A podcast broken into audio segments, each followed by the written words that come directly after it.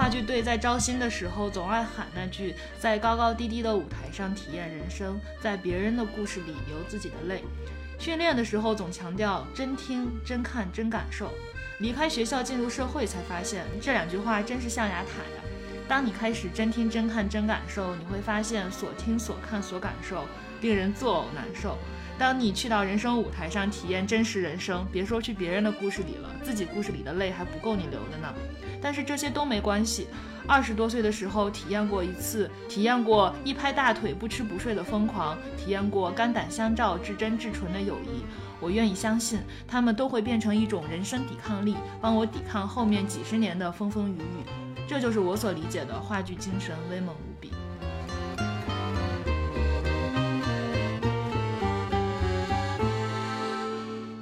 我觉得大学四年，对吧？你至少拿出两年来，你你做一些这种新的尝试，或者是就是这种看起来比较无用的事情，然后你至少你不会后悔。如果你连试都不试，最后你你发现你的校园生活就是什么翘课、刷绩点，然后实习，那我觉得太遗憾了吧。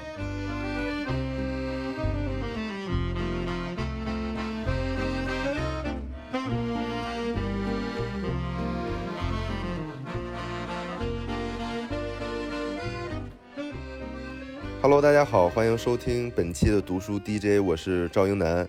然后今天和张林和曹宁呢，我们仍然是呃一个老组合的样子，对不对？跟大家打打招呼吧。Hello，大家好，我是张林。Hello，大家好，我是发条宁。你为什么总爱叫自己发条宁啊？因为工作太努力了，像上了发条。曹宁最近认真营业，就像一个上了发条的读书机器。是的，我们今天就是主要是为了聊聊来聊这个话剧，对吧？我们今天是话剧专场，因为我最近在清华校庆回清华排练了一个一个戏，其实不能算上是一个戏吧，是清华找了就几个校友回去，然后复刻当年的大师的演讲，就清华版的百变大咖秀。我们要从造型，然后服装上面，对啊，就是。而且你不知道，我其实是最不像的。你是要演谁来着？我是蒋南翔，就是清华的一个老校长。然后有的同学是一个学弟，他扮那个梁启超，巨像。梁启超也是那种就是眼窝比较深，然后鼻子比较挺。然后我们那那个学弟也是一样的。你在台上一打光之后，巨像，很吓人。我是最不像的，我只有发际线跟蒋南翔校长比较像。我当时看了蒋南翔的照片，我也觉得你跟发际线很像，是吧？对。然后我们为什么要聊话剧呢？是因为曹宁最近正在看这个《戏剧新生活》，对吧？这个大家有没有看过？给大家先介绍一下这个《戏剧新生活》这个综艺啊。这是黄磊找了何炅还有赖声川，然后他们呃主要是黄磊发起的嘛，就找了一批这样非常资深的呃戏剧人，然后他们。到一起，其实是一个真人秀节目，然后大家会一起排练一些话剧、一些原创的片段。呃，我我看了一点，我看的不多，但是就我身边的朋友的反馈，说看了就停不下来。然后曾经也是这样，我周围朋友也这么说。这个说起来还是因为我们要跟另一个那个就是资深播客串台，然后他们就是一个戏剧方向的嘛。然后我我去翻了一下他们的节目，发现他们有一期推荐了这个。我忽然发现这个节目还是很小众，你知道吗？就是评分这么高、口碑这么好的综艺，我居然压根没听说。对我觉得也也说明肯定还是一部分人喜欢。然后我就去看了一期，评分很高、口碑也很好的综艺有很多你没听说的，比如说像你吃饭没？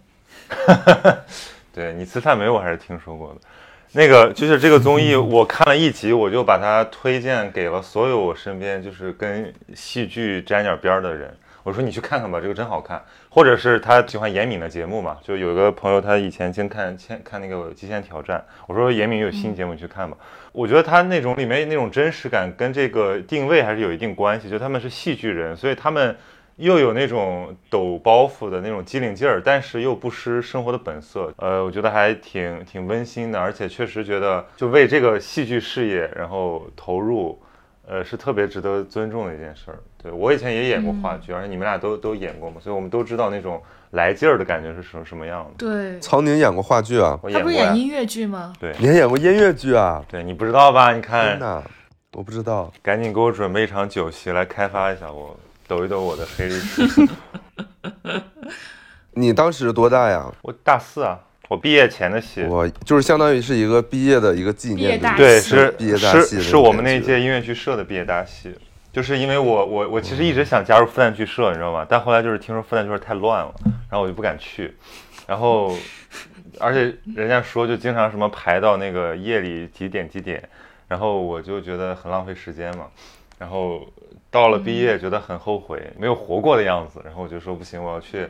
我要去舞台上绽放一下青春，然后正好我们班同学就是那个戏的女主，然后把我给打捞过去了。我一人分饰多角，演了四个角色。对，我在广州有一个朋友，他们他们就是开这个剧场的，呃，我就是要去上他的课嘛。这周有一个欧丁的体验课，就是欧丁是一个戏剧流派了，用就是说最简单的表演技法来，主要是打开你自己的体感。然后我就跟他聊，他说他们一开始也是摸不着边儿的。但是后来进入之后呢，就会有有感觉，然后就就是跟一个玩游戏上瘾的感觉一样，他会沉迷于角色，他会想我什么时候再上舞台。那那个东西我没体验过，我就因为我就演了那么几场，所以我就是觉得有点意思，对，所以我这次想再去体验一下，说不定以后我就辞职了，我也我也不写作了，我就我就去 我就去做这个北漂去了，演戏去了。真真的有可能，天哪！你们演戏会上瘾吗？或者说有那种很当然会啊！我跟你说，我们是你想想，我我们演了几场毕业大戏啊？就首先张一楠大三去温哥华的时候，我们陪他演了一场，算是他的毕业大戏，演了什么来着？无人生还。对，然后到了大四的时候，我们就我们这些留在清华的人正式本科毕业，又演了一场毕业大戏，演了《风声》。就是那个卖家的那个风声，后来就是研究生，我们有一个同学特别好的同学要毕业，然后他本来想报名当导演导一个戏，然后我们一看他导戏了，我们这些不在学校厮混的人纷纷报名要回去演他的戏，然后我们又又做了一个毕业大戏，就感觉每年都在演毕业大戏。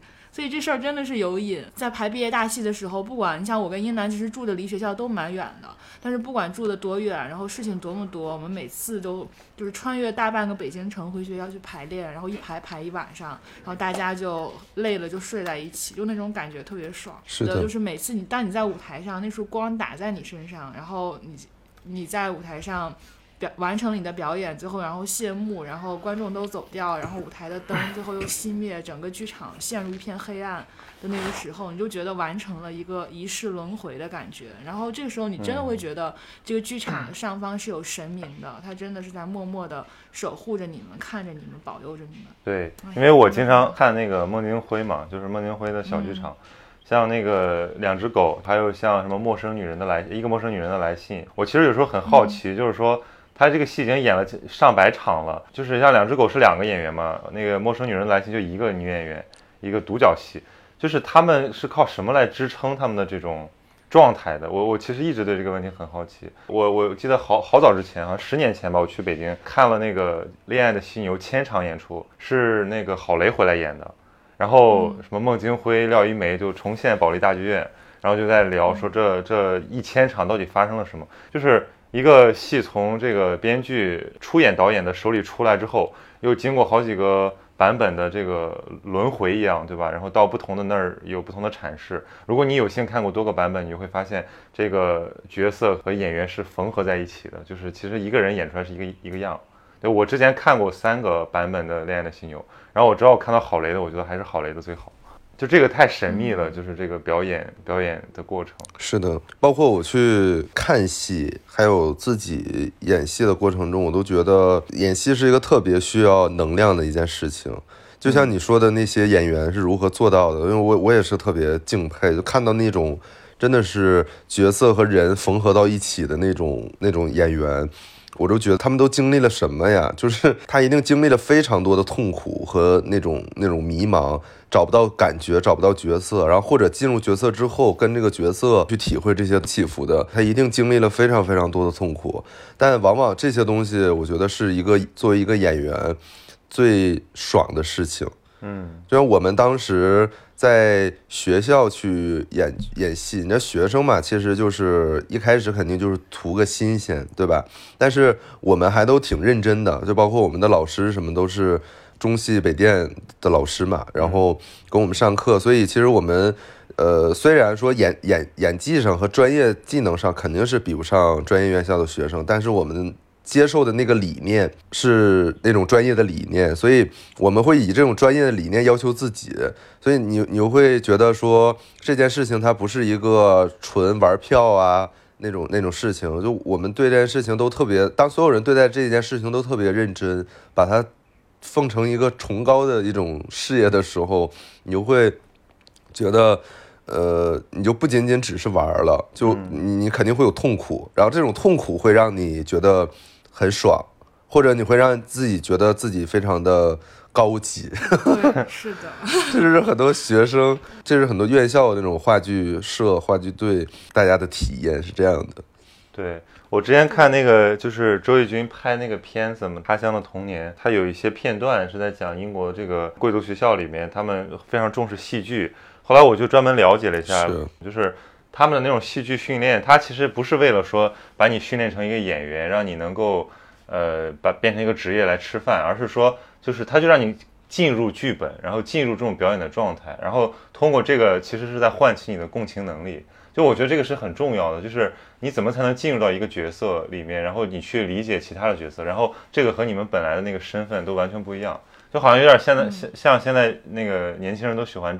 玩那个剧本杀，其实我觉得剧本杀就是一个降维版的戏剧，就是说它无非是一个呃简化了，就是你不需要靠自己的很多主观意志来决定这个剧情的发展，你就是就是你不需要真的演它，你只需要按照一个逻辑，但是他还是会把自己当当真，就是当成那个角色来推演，那这个时候你就产生了这种就是其实你可以叫是暂时忘记自我的快感，就是你不再以自己的那个视角来想问题了，你就想我要以带入这个角色。就有些人玩的特别痴迷嘛，最后还还能撕逼起来，就信信信念感特别好。信念感，什么到底什么是信念感呢？我之前跟那个呃牛天赐，就是那个郭麒麟演的那个戏，那个导演方老师，我们去吃饭，然后我们聊到关于信念感这块儿。其实作为像他这样一个很著名的，然后经验非常丰富的一个呃话剧导演，其实他在看演员的时候，他其实不是看你演过什么东西，或者说你。毕业于哪哪哪儿啊？就是这些，其实他觉得都不是最重要。最重要，他觉得演员演戏就是靠感受力，就是你一个演员，他能够感受到什么东西，因为这个东西它是一个天赋。就有的人他可能他就是这些开关就不敏感。然后你看我身边有很多的这种演戏演得好的演员也好，同学也好，他们其实感受力都是特别强的，他们特别能够。进入到这个角色里，并且相信这个情境，那因为给你的是纸，给你的是那个白纸白纸黑字的那个那个剧本儿，你要通过这个剧本还原他当时的生活，然后你还要延伸，你要延伸到他的前史，这些都是需要你大量的用思考去体会的。所以我说，为什么就像你刚才讲，贵族学校它重视戏剧，因为戏剧这个东西，它不仅仅只是。比如你像演电视剧哈，就是演表演嘛，对吧？但是你其实演演话剧，话剧它的形式它是 live 形式的，它是直播形式的，你你是不能重重新来的。加上它是在剧场上的戏剧舞台上，很多东西是抽象的，所以你更需要去强大的这种感受力，去让观众让自己都相信这个情景。这个是不仅仅是你自己入戏了，你得让观众也入戏，所以你这个能量必须是还能辐射出去的。所以这是一个非常耗费、非常透支的事情，很累的。的，对。哎，刚才英男说到导演选演员这个，我就想起当时当时刚进话剧队的时候，就是我们会有层层的面试嘛。就我跟你讲，清华话剧队的那个面试特别复杂，他要面什么一试、二试、中试，还有什么类似于类似一个什么政审谈话这样。要要要看要看几点吗？不 不看绩点，因为当时都是大，我们只招大一新生，所以没有什么绩点可看。但大家其实成绩都还挺好的，就是我刚才想到我们最后的那个复试的时候，会有一个即兴的一个小品，就是你们比如说分两三两三个人分一个组，然后每个组你去抽东西会抽到一个物件，然后你们。这个组的人就要在十五分钟或者十分钟的时间内想出一个情节来，然后你们分好角色，把这个戏用呃以这个物件为主题串起来，然后把这个戏给演出来。刚才就想起来，我我在想，我当时为啥进队，是因为我师傅后来跟我讲说，因为我当时演的那个即兴小品，让他觉得我是一个很有信念感、很很能共情到角色里的人。但是其实我当时演的呢是一个非常烂的剧，就是我跟我的搭档抽到了一个乒乓球拍，我们就排练了一个。特别像一个春晚的舞台剧那样一个东西，就是我跟他是一个乒乓球国手的父母，然后我们在老家看电视，看我们的儿子在电视上打乒乓球为国争光，然后我们的儿子已经在国外训练很多年没有回来了，我们非常想他，但是又同时看到他就是在打比赛，又很替他揪心。那样一个过程，然后他打完之后，他给我们打来了电话，然后我们俩就是这个老老两口接起了电话，然后跟我们的儿子通话，就排了一个这样的小品。那你至少这个演的还是人啊，就是我听过他们那些剧社的面面试题，就是完全是那种解放天性型，就是说你现在表演一只鸡，对，表演一棵树，表演一只鸡，对吧？你表演表演一条也有这样的题啊，对，表演一条蚯蚓。那比如说，如果让你表演一只鸡，你要怎么表演？那可能会表演一个鸡。大爷来玩儿啊！对。最初的那些春天，阳光洒在杨树上，风吹来闪银光，街道平静而温暖，钟走得好慢。是人生只为的年代。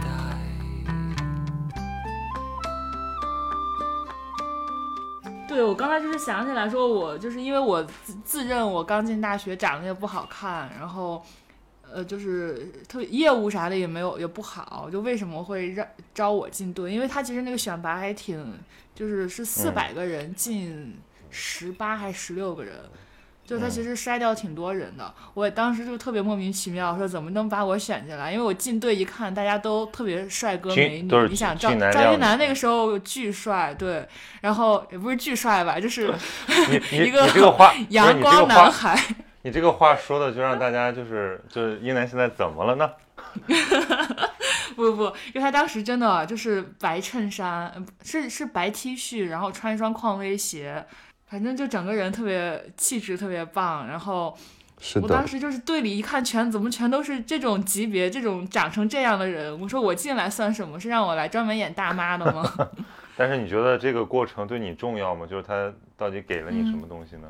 重要啊！我刚才就在翻我的朋友圈呀，我我在想今天我们没有投稿，不如让我来投一下我的朋友圈吧。嗯，我给你读一下，就是我们本科毕业的时候演完毕业大戏，就演完《风声》。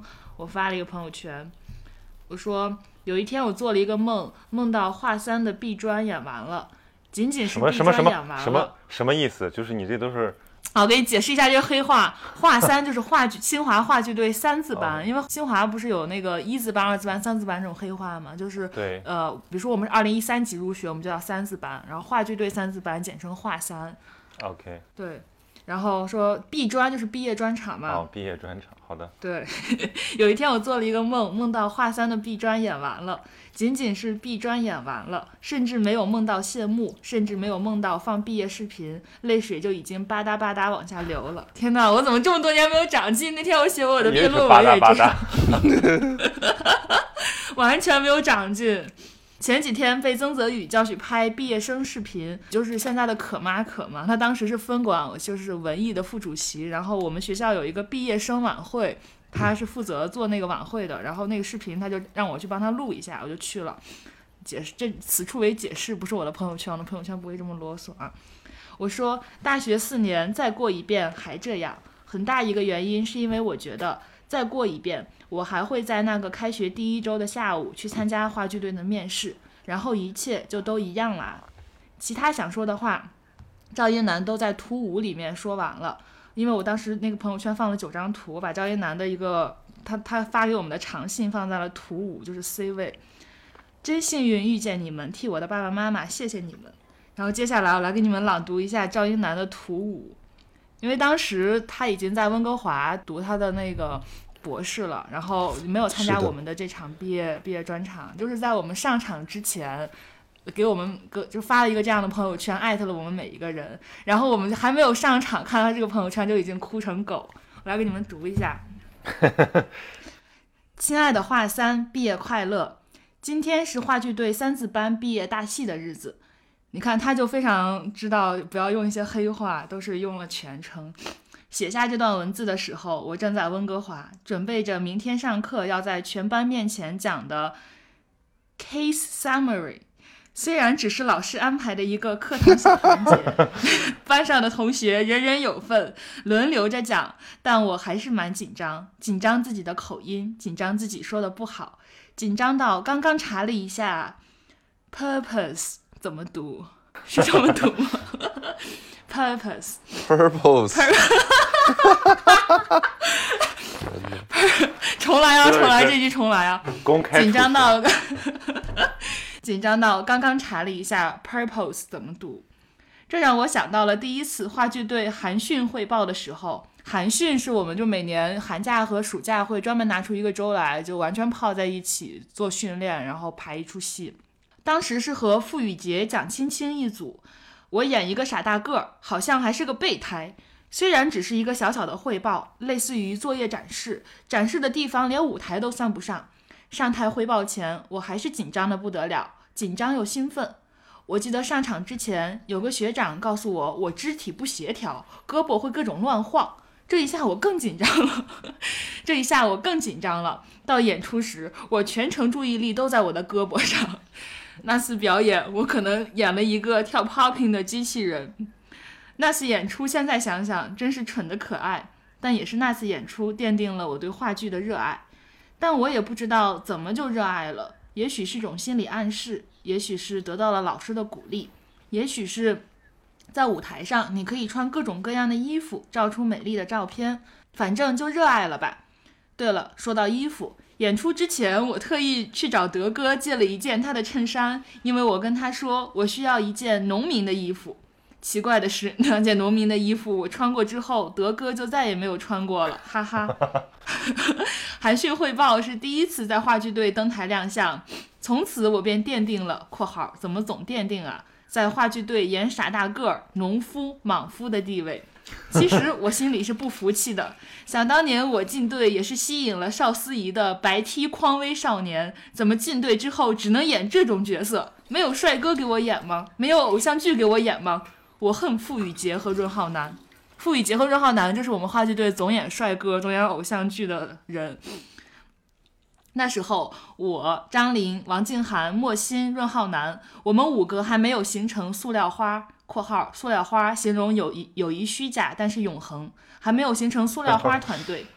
那时的张琳还是一个在人前自谦，被选进队是因为队里需要有人演大妈的羞涩女孩。我现在也在自谦，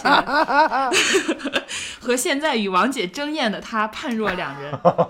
当然，当时的王姐还是黑丝王姐，人真是奇怪，十八岁就穿上黑丝，戴上性感黑框眼镜的王姐，现在人到中年，却已然变成了一副美青春美少女的模样，不禁感叹大学是所整容院。当时的莫欣，在我的眼中还是一个玩桌游时都会玩眼红，所以要让着她的小孩子。当时的润浩南还是一个十二点前一定要睡觉，陪我们刷了一个夜，我们都会感到无比荣幸的男神。但显然，随着岁月的流逝，我们五个越凑越近，卸下了社交铠甲，越来越了解对方，在彼此的面前越来越越来越肆无忌惮，越来越随便。只有在合照发朋友圈的时候，才会严肃认真起来。后来大家都发育了，这真是一个小学生作文。大家都发育了，给我印象最大家都深的发育了，其实 其实是在这里能讲的，就是张琳谈了恋爱了。张琳的恋爱从甜蜜到疑惑，到迷茫，到解脱，到无语，到释怀。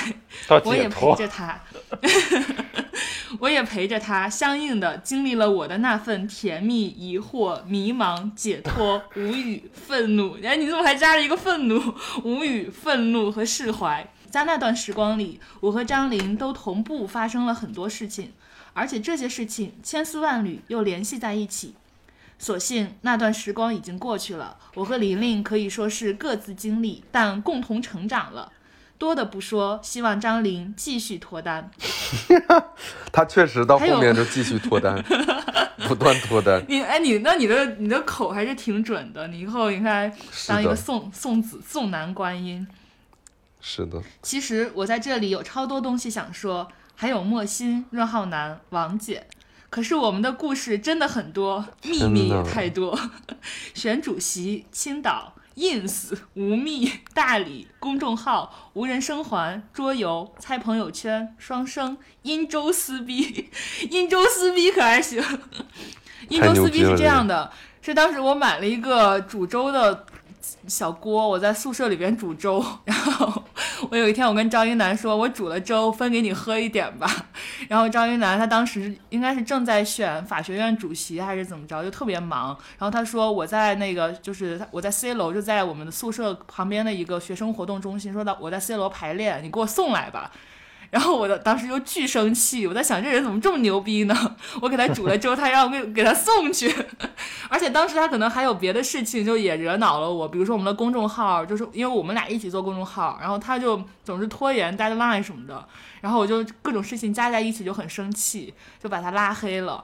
然后后来我们俩就是又和好。没有张林，没有张林是张林是。当然后他说：“那我给你送来，你也发朋友圈。”我说：“我不发朋友圈。”哦，对对。然后他说：“然后我说为什么这种事还要发朋友圈啊？因为我当时在选主席，就是朋友圈不能随便发，你知道吧？就然后很荒诞，就所有的都是正面形象，突然加了一个周。是的。对，然后我就说，就是我们这些朋友在你这里可真是一毛一文不值呀，连个朋友圈都不能拥有。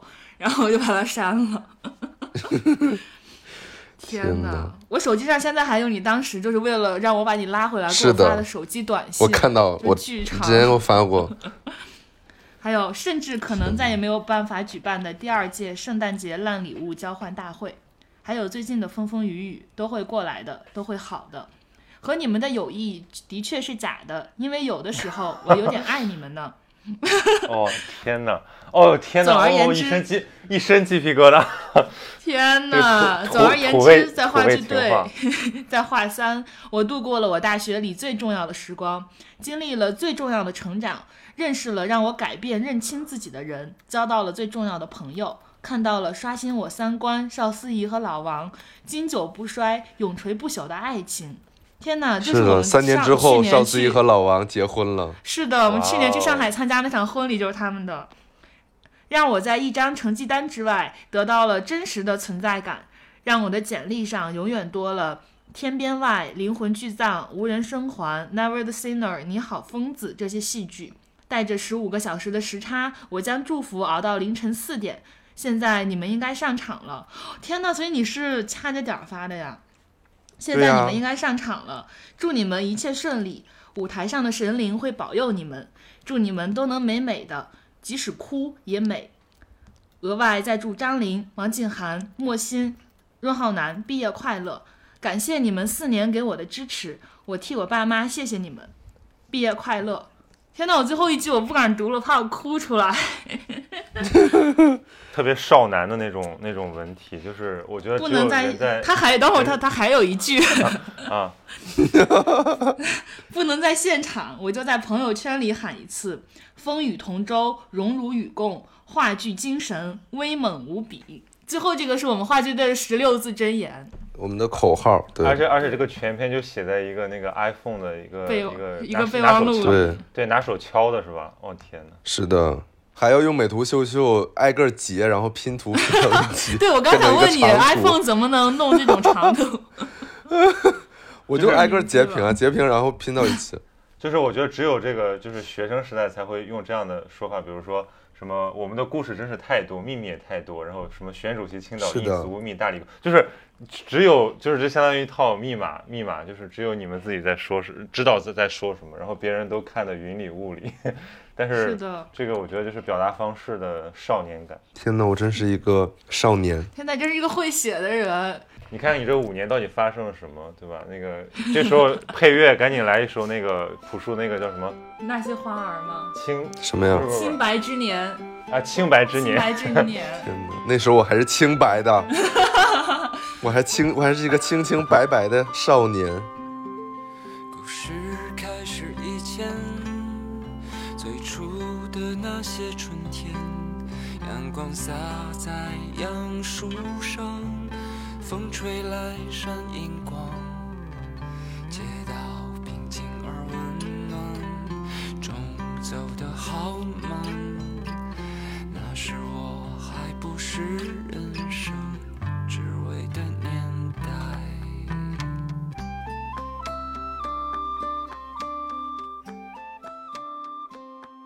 就我想起我们当时排那个排那个剧，就毕业毕业戏嘛，然后反正最后就是这个最后一场演完了，然后这之前还经历了特多波折，就是比如说什么临时场地不能用，然后因为我们那个戏叫《春之觉醒》，是一个百老汇非常有名的一个一个一个本子，然后嗯。然后我们选了个六月四号演出，我也不知道怎么选的，还叫《春之觉醒》，然后在在同济那个，呀，复旦很垃垃圾啊，连个剧场都没有。然后当时香桂堂在装修，是借了人同济的那个那个剧场，后来人同济说不给你们用了，然后我们就两眼一抓一摸黑，就是这个一个星期之内众筹，然后联系了好多那个上海的舞台，就是选了一个我们能租得起的，就是跑到浦东的什么一个非常小的舞台上去演了两场，然后最后就是我记得那个就我们那制作人，就我们那同学致辞的，就是就是谢幕的时候就说说可能对于这帮人来讲，就是都是业余的嘛，而且都是学生，就他们离开了这个学校之后，他们再也难有机会这么投入到一个这种，你可以说是艺术事业，或者说你可以是青春的游戏里面去了。我现在想想，他说的好对啊，就是好像那那帮人就没有再凑的那么齐过，然后也从来就没有就做事的心情也不一样了。尽管你 现在工作了，你还是会有一些这个团队合作，但心态跟那个时候演戏完全不一样。那个时候感觉好像大家都不为了什么，就是为了一个有意思，对吧？嗯现在你很难说你为了一个有意思在公司里做什么事儿，这都不现实。对，大家都不是。不，如果大家想为了有意思而做事，欢迎来具有文化。对啊，我觉得那种那种感觉就是特别美好，但是也不能，就是因为它很易逝，所以它才显得美好。就是如果它一一直很长，是的，对，你就反而可能感觉不出来了。我觉得这个这些就是很难得、很幸运的经历，就你在大学或者在青春的时候、青春期、嗯，青春期的时候有这样一群朋友，然后大家一起去做一件事情。对，我又翻出了之前我写了一篇推送，我觉得其实这就是一种人生抵抗力嘛，就是那段经历其实会变成你之后的人生抵抗力。我这段话我说，话剧队在招新的时候总爱喊那句“在高高低低的舞台上体验人生，在别人的故事里流自己的泪”。训练的时候总强调真听、真看、真感受。离开学校进入社会，才发现这两句这这两句话真是象牙塔呀。当你开始真听、真看、真感受，你会发现所听、所看、所感受令人作呕难受。当你去到人生舞台上体验真实人生，别说去别人的故事里了，自己故事里的泪还不够你流的呢。但是这些都没关系。二十多岁的时候，体验过一次，体验过一拍大腿不吃不睡的疯狂，体验过肝胆相照、至真至纯的友谊。我愿意相信，他们都会变成一种人生抵抗力，帮我抵抗后面几十年的风风雨雨。这就是我所理解的话剧精神，威猛无比。哎，所以我我我插一句，就是我我觉得现在这个，就大家说越来越卷，就是大家，呃，把这个时间塞得满满当当，然后都在做一些可以看得到回报的事情，就反而我觉得那些东西可能它以后没有这种抵抗力的效果，它甚至就很快也会被人遗忘。那天我跟几个学弟学妹聊天儿，就是他们觉得他们错过了好多。我说那你们都在干嘛？他说我们都在实习。实习也很重要了，但是我不知道实习能不能给人抵抗力。反正我觉得就是太卷的话，会让我们错过。实习，实习可能也会给人抵抗抗力对，就是就是可能，我觉得我觉得实，习可能会破坏你的免疫力我觉得。实对实习应该是免疫力，就是让你对工作好工作这事免疫了。天哪，我我们真是一个理，我们真是理想主义者不。是，所以我们我觉得 我觉得应该倡导大家，就是你，我觉得大学四年对吧？你至少拿出两年来，你你做一些这种多新的尝试，或者是就是这种看起来比较无用的事情，然后你至少你不会后悔。如果你连试都不试，最后你你发现你的校园生活就是，呃，什么翘课、刷节点，然后实习，那我觉得太遗憾了吧。对呀、我觉得，因为我我前几天不是在写我的五年嘛，我其中就是，你想我的五年倒过去五年，就第一年就是一六年，一六年的时候我上大三，然后大三其实普遍是每个就是每个大学生最焦虑的时候就是大三，然后我当时是这么写的，我说二零一六年初我很焦虑，大学上了快三年，自己啥啥都没学，看看周围的朋友做学生会的如鱼得水。搞实习的出入央视，想出国的各种刷英语成绩，想保研的努力刷绩点。而我觉得他们活的都太有目的性，结果导向，野心写在脸上，朋友圈里也天天转发些活动信息，要么就是在吹捧部门大哥，长得也丑，真没劲。但我看上去每天风风火火，朋友众多，实际上每天的生活就在看戏、演话剧、接拍片子的活儿，写公众号、喷学校、四处旅游、吃喝当中度过，获得一些虚假的、假装 chill 的快乐。大三确实该找实习了，而我的室友清华著名女人曾泽宇在大二的时候已经去央视实习了，还说央视实习名额卖到十万。我听完他说的更焦虑了。然后 就是有人看了我的这是我的五年，在这句每天风风火火，朋友众多，实际上每天的生活就是在看戏、演话剧、写公众号、喷学校，在这句划了线，给我写了点评，说其他人估计也在焦虑，并且羡慕这样的你吧。我觉得可能真的是这样的，就是大家其实都在焦虑，然后可能那些在实习的人他们也焦虑，在焦虑，他们肯但他们还焦虑。对，那他们觉得我还挺好的呢。哎，我我现在觉得对呀、我觉得大家就是互相羡慕的哎，。你们写这个嗯五年回顾，我现在就在在想一个事儿，就是因为人他会他会篡改记忆，就是比如说我们假设一个事儿最后它是好的结果，我们就可能认为过程的那个受的苦也是值得的。但如果一个非常甜蜜的过程最后无疾而终或者不欢而散，可能又会难以去直视。我就觉得你你你说你在回忆这个过程中，回忆校园生活的时候，嗯你怎么能够保持那种客观或者说那种理性？就我现在想想，我不敢，我都我都我都很多事儿我都不敢去仔细想，因为一想我就会后悔，或者说我就难受。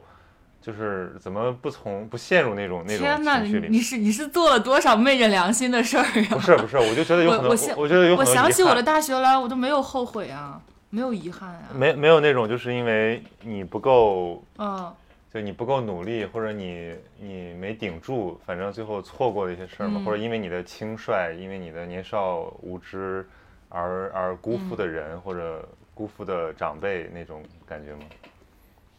我觉得我是这样的，就是我是抓住一个中心，就是如果我这个中心，我觉得我做到了，那其他的没抓住就没抓住吧。那我的中心就是，我觉得我大学四年就是以话剧队为主轴的，我就在话剧队把我的戏演好，然后把我的朋友教好，我就我就开心了。我把这个前提做到，那我其他的东西多得到，得到了也是我的。也是我的幸运，那没得到那也没什么好抱怨的，因为你最想得到的已经得到了。所以我这么想的话，我就觉得没有什么遗憾后悔的。嗯一个懂得舍得的女人，对，是一个大智慧。是的，而且我觉得，呃，梦想其实就是需要种子的嘛。现在很多人觉得说自己没有喜喜欢做的事情，没有那那些热爱，其实很多时候是小的时候错失了这种，或者这个东西它也不是，嗯。就它也不是你努力或者什么，很多时候这种东西都是缘分。就是你看我们进入话剧队，也不是说就是一开始多热爱这个东西啊，都不懂啊。你从小地方考上来，你哪知道什么叫话剧啊？根本不懂啊，只知道东北小品，所以都是缘分。缘分给了你这样一颗梦想的种子，那你就，所以它影响着我和张琳后面在做的事情。嗯，就你无法去评判这个是好是坏，但是确实。嗯，你你会和因此和别人不一样，或者因此你和大部分人的选择就会不一样，这这些都是会都是有原因的，但是百但是因必有果但。你们说这个东西是话剧的力量，还是朋友的力量，还是说就是话剧筛选了朋友，就是筛了一帮这样的人？怎么听下来感觉这都是、呃，是都是因为你们遇到了那个很投得来的人，所以才改变了后面的生活。我觉得我觉得都有说是不一样的。对我来说，可能人更重要。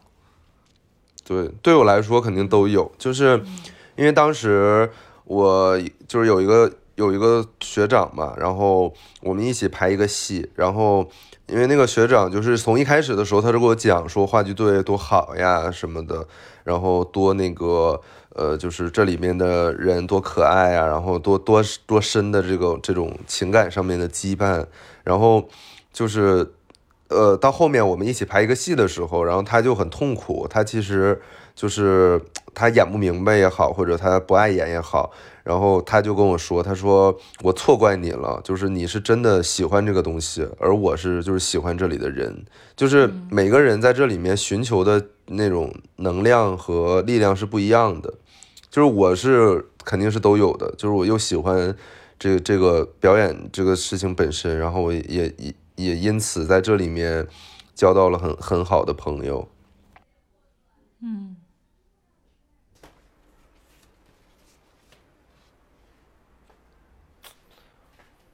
那我觉得说一点建设性的，就是我们现在已经告别校园了，那个美好也就呃封存在记忆里了。就是现在想，我就觉得现在很多这个就跟我们差不多大的人啊，就刚刚步入职场，他们都会生无可恋，就是他们既不是说完全向现实妥协了，说或者不用妥协这个词儿吧，或者就不就不是说完全就是安定了。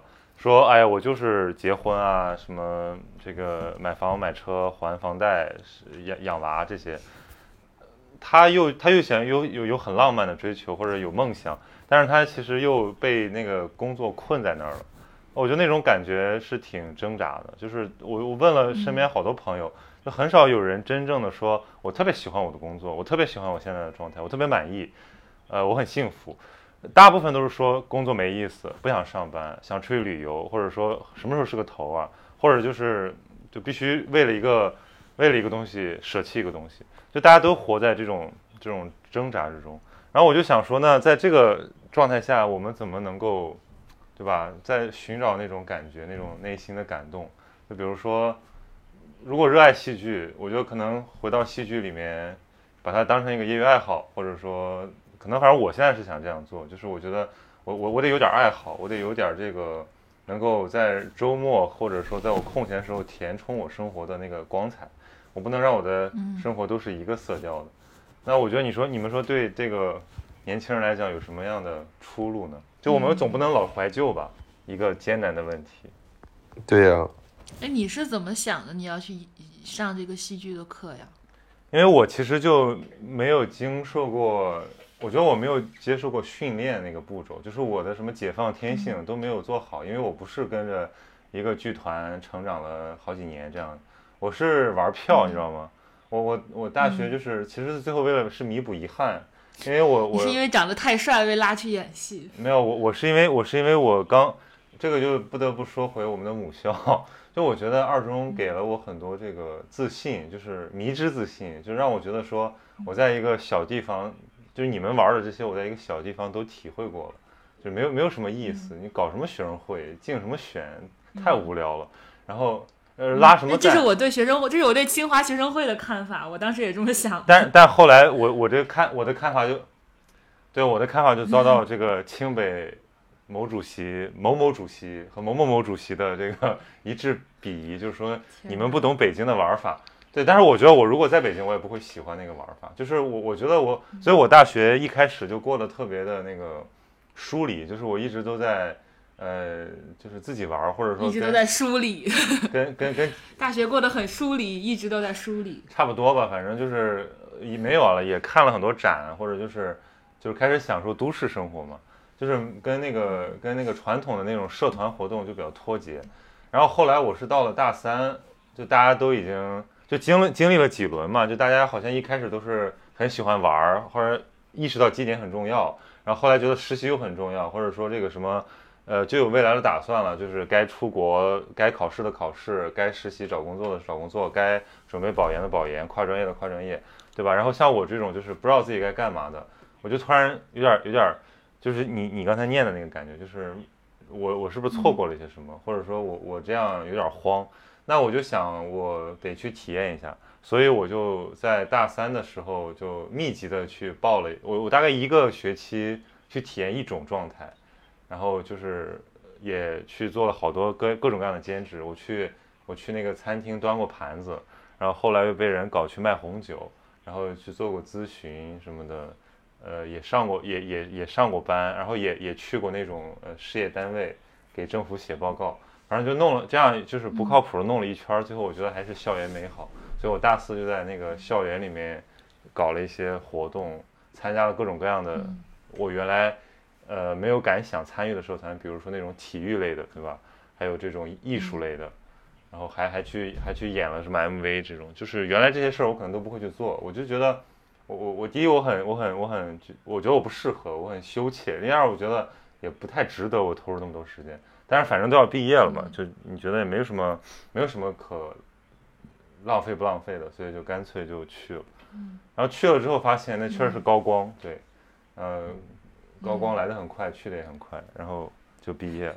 现在想起我，我不是昨天说嘛，我说那个加了一个学弟，人家是二零级的，他是零零三年的吧，零三年的，我觉得快拉开十年了啊。然后我觉得真的就是这个时光，天哪！在遗忘中不舍，醉心交错，青春大概如你所说，在花落时结果，期望很多，青春大概都这样过。今天变成了读朋友圈，读朋友圈原来如此的轻松，我们以后都读。哎，我们不如这样吧，以后就读朋友圈吧，可以做三期，做读你过去五年的朋友圈，自己读自己的。哇，这个那这个怎么保证那个不篡改？哦，那还是那不如那就我们来互相读吧。录制的时候短暂的给我们开放一下，我们来互相读。哇，这个太刺激了吧！好的，那我们今天就到这里吗？就结尾了。好的，在张琳的优美的歌声中，我们结束我们本期由戏剧又聊到我们的旧生活，对吧？然后希望大家都能够找到自己的热爱吧，好吧？再见，拜拜。拜太高潮了。在遗忘中不舍，醉心交错，青春大概如你所说，在花落时结果，期望很多，青春大概都这样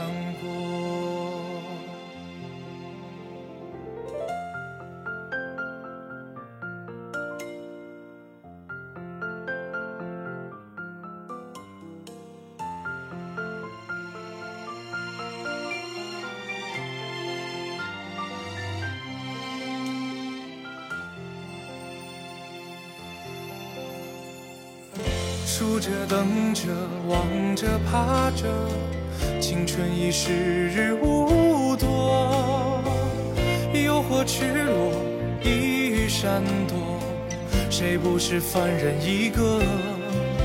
细水还等不到长流，抽刀已经斩不断情愁。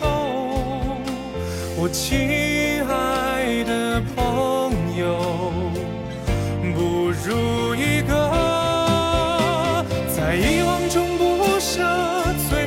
交错，青春大概如你所说，在花落时结果，期望很多，青春大概都这样过，在遗忘中不舍，醉心交错，青春大概如你所说。在花落时结果，期望很多，青春大概都这样过。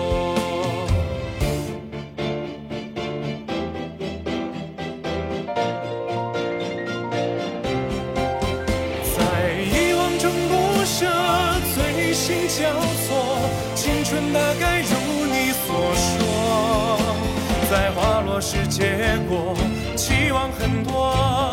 青春大概都这样过，在遗忘中不舍，醉心交错。